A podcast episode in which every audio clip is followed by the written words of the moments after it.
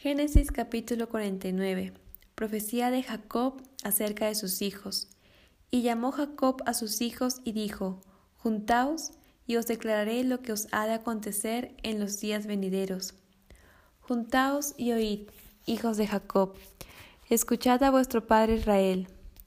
Rubén, tú eres mi primogénito, mi fortaleza, y el principio de mi vigor, principal en dignidad, principal en poder.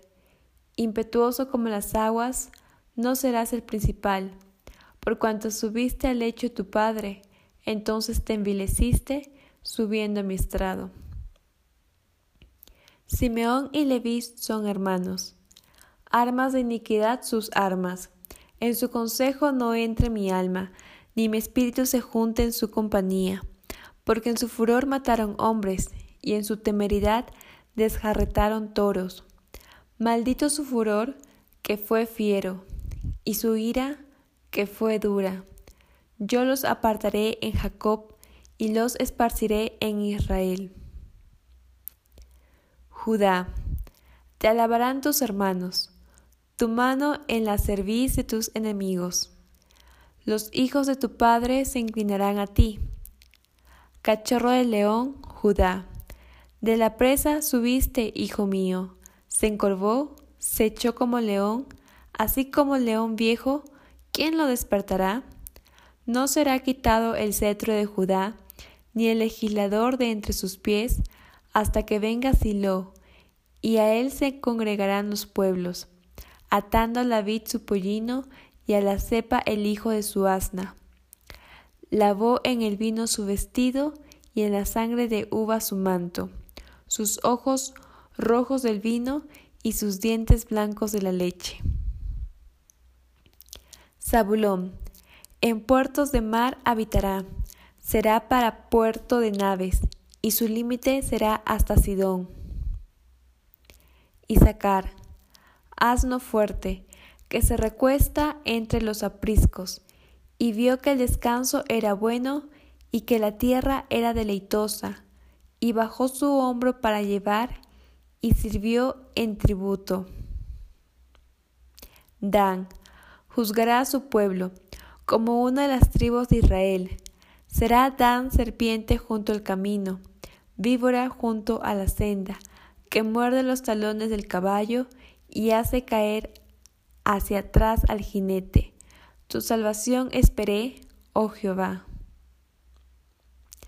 Gad Ejército lo acometerá, mas él acometerá al fin. El pan de hacer será substancioso, y él dará deleites al rey. Neftalí, sierva suelta, que pronunciará dichos hermosos. Rama fructífera es José, rama fructífera junto a una fuente, cuyos vástagos se extienden sobre el muro le causaron amargura, le asaetearon y le aborrecieron los arqueros, mas su arco se mantuvo poderoso, y los brazos de sus manos se fortalecieron, por las manos del fuerte de Jacob, por el nombre del pastor, la roca de Israel, por el Dios de tu Padre, el cual te ayudará, por el Dios omnipotente, el cual te bendecirá con bendiciones de los cielos de arriba, con bendiciones del abismo que está abajo, con bendiciones de los pechos y del vientre. Las bendiciones de tu Padre fueron mayores que las bendiciones de mis progenitores.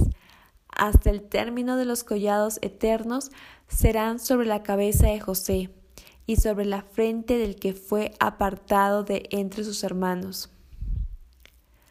Benjamín es lobo arrebatador, a la mañana comerá la presa y a la tarde repartirá los despojos. Muerte y sepelio de Jacob.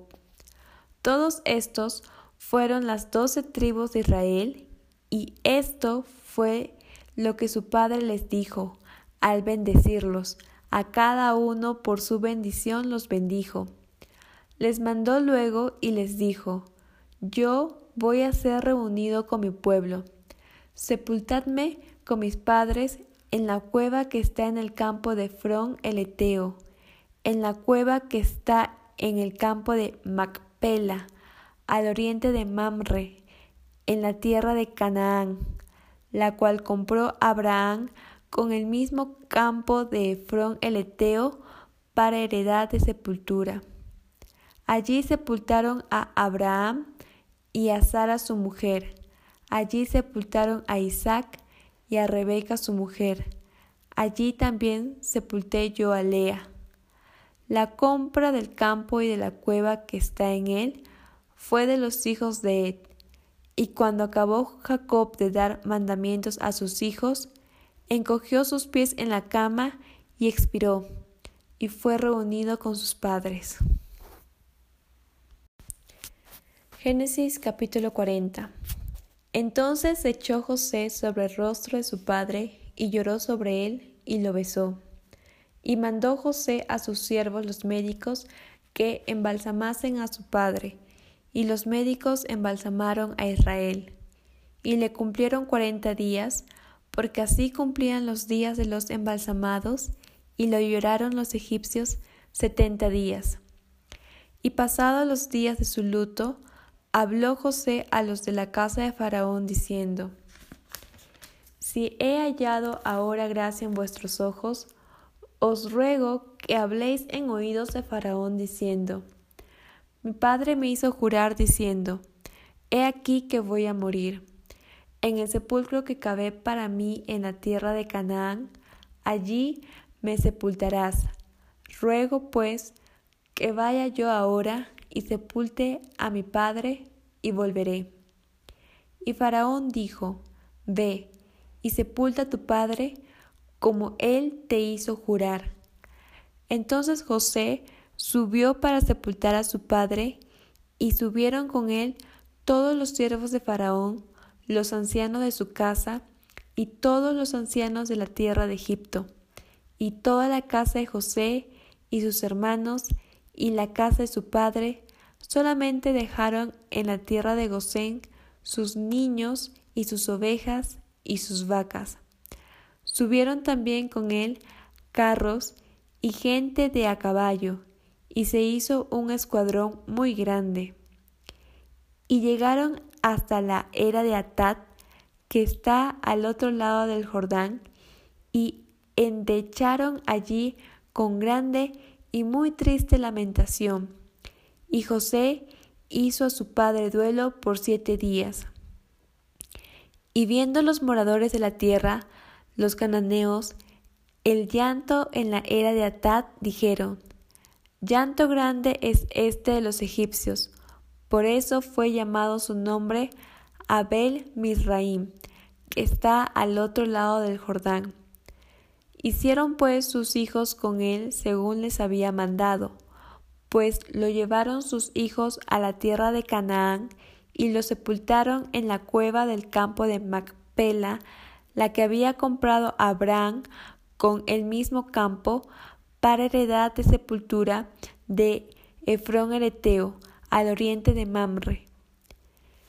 Y volvió José a Egipto, él y sus hermanos, y todos los que subieron con él a sepultar a su padre, después que lo hubo sepultado.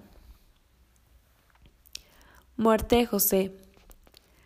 Viendo los hermanos de José que su padre era muerto, dijeron, quizá nos aborrecerá José y nos dará el pago de todo el mal que le hicimos. Y enviaron a decir a José, tu padre mandó antes de su muerte diciendo, así diréis a José, te ruego que perdones ahora la maldad de tus hermanos y su pecado, porque mal te trataron.